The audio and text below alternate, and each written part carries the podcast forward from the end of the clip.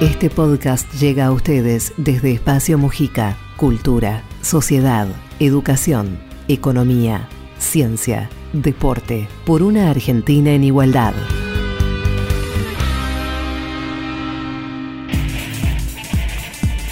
Bienvenidas, bienvenidos. Estamos en un nuevo podcast y vamos a charlar con Delfina Rossi.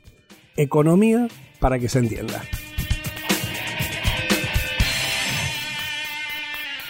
Bueno, ¿qué es para, para eh, salirnos un poco de lo que todos los medios habitualmente hablan en estos eh, momentos de, de pandemia, economía? ¿Qué es lo que te ha llamado la atención últimamente que ves o, cosas aplicadas en Argentina o en el o en el mundo que te hayan llamado la atención con respecto al fenómeno económico con respecto a la pandemia. Bueno, la verdad es que en realidad lo que vemos es cómo el capitalismo cruje con la pandemia, porque el, el capitalismo, y esto desde la economía feminista lo charlamos mucho, cómo eh, el capitalismo invisibiliza lo que son las tareas del cuidado y del cuidado humano, no solamente de las mujeres hacia los varones y hacia los adultos mayores y hasta las niñas, sino también hacia las otras, el cuidado de la salud, ¿no? El, la idea de la economía neoclásica de que existe un homus economicus, ¿no?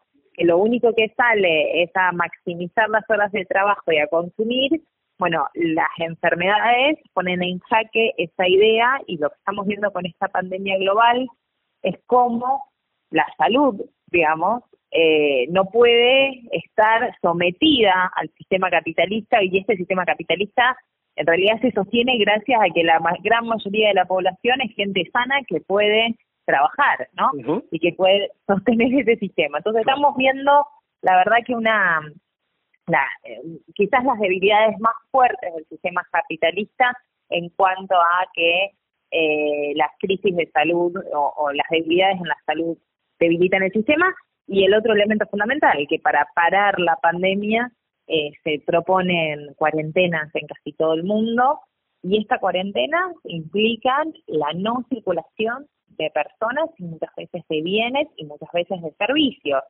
Y claramente el capitalismo no funciona si no hay movilidad de personas, de bienes y de servicios. Entonces, la verdad que estamos viendo un capitalismo eh, eh, golpeado, quebrado por la propia realidad de, que estamos intentando preservar la especie. Eh, y bueno, quizás nos puede permitir esto justamente repensar las reglas del propio capitalismo. Y dentro de pensar las reglas del propio capitalismo, ¿qué, qué crees? Porque veo que el mundo eh, tiene discusiones, por ejemplo, eh, el mundo, digo, algunos países, eh, pero son varios y me llaman la atención y te pregunto sobre, por ejemplo, la renta básica universal o la reducción de la jornada laboral o de repensar la manera en la cual se pueda eh, llevar adelante un estado de bienestar hoy eh, teniendo la, mm, una, una, una visión clara de cómo son los medios de producción, cómo impacta, bueno, ahora vemos el impacto, vos lo decías, de la pandemia, pero también hay un impacto de la tecnología, de la robótica que hace repensar las nuevas condiciones de trabajo o por lo menos de las condiciones de vida de la gente. ¿Qué, qué, te, qué, qué ves sobre eso? Bueno, primero lo de la renta básica universal me parece que que es un debate súper interesante y necesario, al que hay que complementarlo con eh, la necesidad de, de, comodificar ¿no? el estado de bienestar. Digo, eh, no pasa solamente por tener plata en el bolsillo por ir al supermercado, pasa también porque tengamos buenos hospitales públicos y que no tengas que pagar nada para asistir, ¿no? Y pasa porque, bueno, por ahí considera, justamente como se consideró acá, ¿no? Esencial eh, los servicios de salud, de, electricidad y de gas y que no te lo puedan cortar en el medio de una pandemia. Claro. Bueno, esto es ir decomodificando, es decir, que hay cosas como la salud, como la educación, eh, como, insisto, determinados servicios que no pueden ser comprados o que deberían no estar regulados por ningún tipo de mercado. Esa discusión me parece que también es necesaria dar, no solamente eh, ver un tema de renta universal, ¿sí? Esto por, por un lado. Respecto a la reducción de la jornada laboral, yo creo que es un debate que, que la Argentina tiene que darse. Lo que está claro es que un poco la, el aislamiento social preventivo y obligatorio también nos permitió observar la cantidad de tiempo que perdemos en movernos, ¿no? Lo ineficiente que pueden ser algunos traslados o la mala organización que tenemos de nuestras vidas, ¿no? De vivir muy lejos de los lugares de trabajo, de tener horas y horas de, eh, de, tránsito, de trasladarnos durante tanto tiempo. Bueno, eso también me parece que hay que repensar. A, a, mí me encantaría que podamos pensar la ciudad de Buenos Aires, por ejemplo, en muchas ciudades pequeñas en donde cada barrio resuelva su vida, en el sentido no solo ahora de los negocios eh, de, proximidad, que por suerte se están poniendo en valor también con la pandemia, pero el ideal sería que vos trabajes a 10 cuadras de tu casa como mucho, que puedas ir caminando o en bici, que tus hijos vayan más o menos a la escuela por ahí, que vivas ahí, que tengas una plaza, que puedas ir a pagar impuestos, que tengas un banco cerca y que de última te traslades por ocio en otro momento. Pero si tuviésemos ese modelo, por ejemplo, también podríamos haber aislado por bloques mucho más claros. Claro. Ponele en un futuro de pandemia futura. La realidad es que estamos hiper eh, conectados, quizás en el mal sentido, porque hacemos traslados innecesarios. Bueno, y en eso lo de la reducción de la jornada laboral me parece interesante, introducir mayor flexibilidad eh, con posibilidad de teletrabajo, y ahí hago un asterisco, digo, tiene que regularse eso, y cuidado con mucha libertad en las opciones de teletrabajo, porque pueden ser las mujeres las que terminan, entre comillas, optando por el teletrabajo para cuidar a las niñas, claro. que no hay porque si no se acompaña con un estado de bienestar que te da maternal, que te da guarderías, que te da escuelas, etcétera, cuidado, porque el teletrabajo claro, te puede esclavizar más que generar libertades. Claro, claro, que es lo que pasa ahora, ¿no? Que, que, que también se ha visto en esta pandemia. Yo te preguntaba concretamente, hay países con 40 horas, eh, creo que hasta Chile tiene 44, nosotros estamos en 48 horas laborales. Y me parece que tiene que haber una discusión, una nueva discusión, este, mm, se han dado varias, eh, sobre la cantidad de horas que trabajamos y también sobre la participación que tienen los empleados, porque eh, lo que uno observa es que le piden a los empleados, por ejemplo, reducciones del 30% en sus salarios, ¿no? A los trabajadores, eh, por la crisis. Pero cuando a estas empresas les va bien, nadie participa a los trabajadores. ¿Vos crees que esa es una discusión que post pandemia se va a poder dar o está por, está más factible a darse por ejemplo, por ejemplo digo si no hubiéramos tenido pandemia estas 48 horas o esta participación posible eh, estaban más lejos pensás que la pandemia nos acerca a esa discusión que, que hay posibilidades de tener esa discusión eh, yo creo que la pandemia en algún punto se interpuso en un proceso que venía dando la Argentina y el nuevo gobierno de Alberto Fernández y Cristina Fernández de Kirchner, que era la discusión del, del pacto social ¿no? y del acuerdo. Pero que, que ahora lo nombro y parece que, que quedó súper lejos. ¿no? Pero recordemos que estábamos frenando la caída que venía produciendo el gobierno de Mauricio Macri con una idea de consenso, de, de refundar el consenso social de la Argentina con una participación activa de los trabajadores y trabajadoras y, el empresariado argentino, ¿no? Vimos fotos durante la pandemia de el presidente refundando o reforzando esa, esas mesas tripartitas.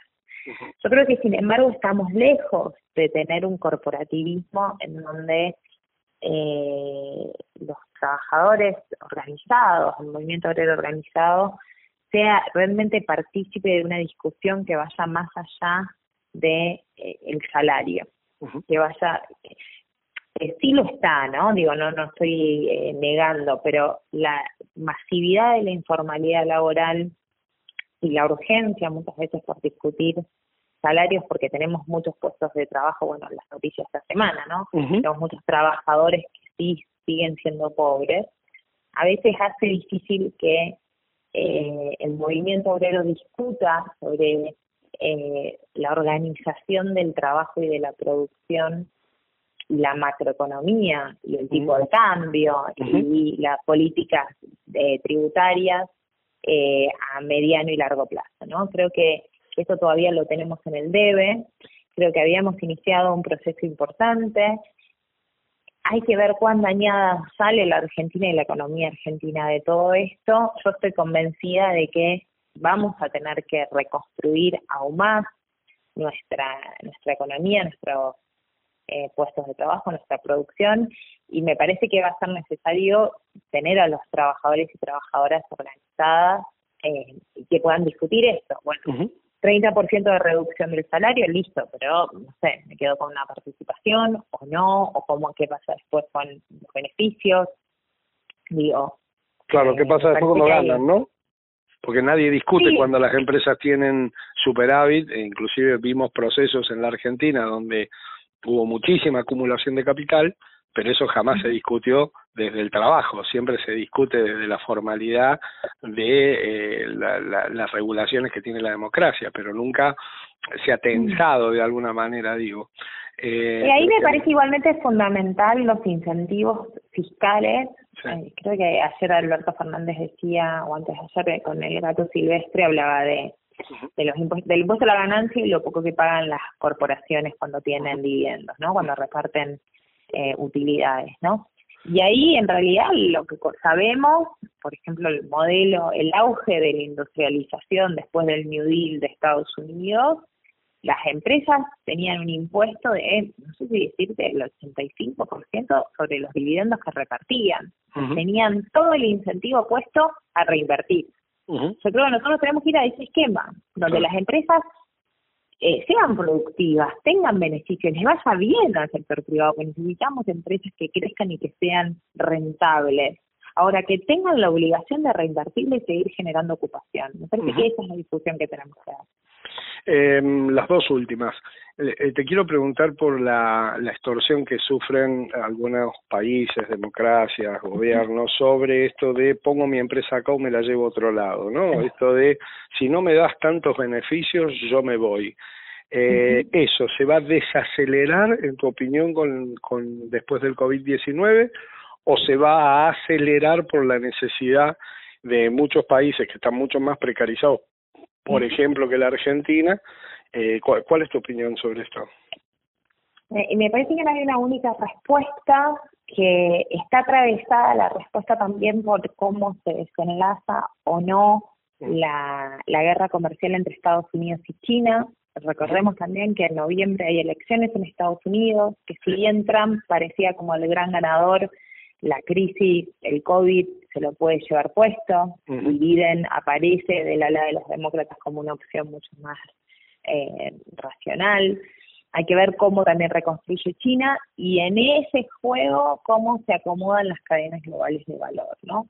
Digo, Argentina puede seguir siendo muy competitiva para que Toyota siga produciendo las Hilux acá y puede ser muy competitiva para muchas economías regionales y para seguir produciendo eh, aceite y, harinas, etcétera y que podemos, me parece que además tenemos un espacio para agregar valor todavía a ciertas commodities producidas en nuestro país.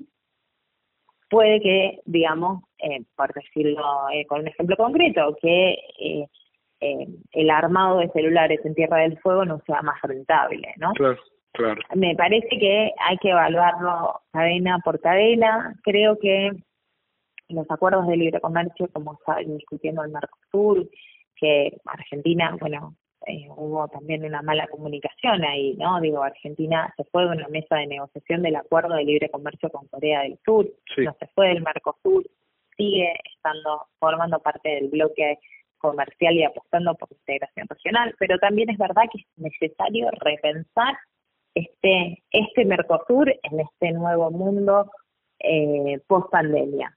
Es verdad que hay un proceso de lo que llamamos eh, de que los capitales están yendo a plazas más seguras, como puede ser Estados Unidos, Londres, Europa, etcétera, pero no necesariamente veo una desinversión industrial masiva.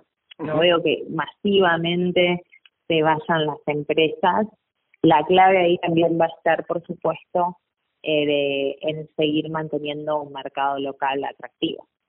Sos una referente de la economía, pero también de la economía feminista, y hacías mención a eso cuando entramos a, a la charla. Y te quería preguntar, ¿cómo ves, eh, más allá de la discusión de una renta básica universal, eh, o cómo, cómo evalúas la posibilidad de que exista en la Argentina una discusión sobre el dinero que recibe una mujer eh, por ejemplo, vemos un montón de paliativos y un montón de, de mm, acciones que se hacen, número, líneas telefónicas, barbijo rojo, eh, cómo denunciar, pero en definitiva hay una, una discusión que es el tema del dinero, ¿dónde está el dinero? La forma de expresión democrática que es el dinero de atender un sector que está con una necesidad y nosotros eh, con algunas charlas veíamos que la, la gran preocupación que, que debería estar puesta en las mujeres mm, con menores recursos que no pueden irse de un lugar donde son abusadas, golpeadas. Eh, digo, ¿hay alguna posibilidad, ves alguna posibilidad de que eh, se empiece en Argentina a tratar una, una renta para, no sé si de características universales, yo creo que eso sería óptimo, pero digamos, al menos para los sectores más vulnerables en este tema específicamente? Yo creo que, eh, digo, en algún punto la asignación universal apuntaba a eso. Por eso la asignación universal es para las mujeres, se cobran las mamás, la, la, también la asignación por embarazo. La jubilación de casa también. Casa también. Pero sin embargo la gente no las identificó como acciones feministas. ¿Era porque el feminismo en ese momento no era tan fuerte? Sí, y porque me parece que el peronismo tiene esa forma también de actuar, ¿no? Digo, Evita consigue el voto femenino y nunca se autodenomina feminista, eh, y sin embargo eh, es revolucionario el armado, por ejemplo, de la rama femenina del, Partido Peronista, ¿no? Claro, claro. Me parece que, que son hechos revolucionarios, sin, sin autodenominarse feminista, ahora estamos quizás en otro momento eh, histórico. A mí me parece que, que evidentemente es necesaria el acompañamiento económico, eh, necesitamos sobre todo solucionar el tema habitacional, que con las asignaciones pueden pueden comer en todo caso esas mamás con sus hijos esforzándose mucho y quizás... Claro, pero nadie puede resolver irse a otra casa.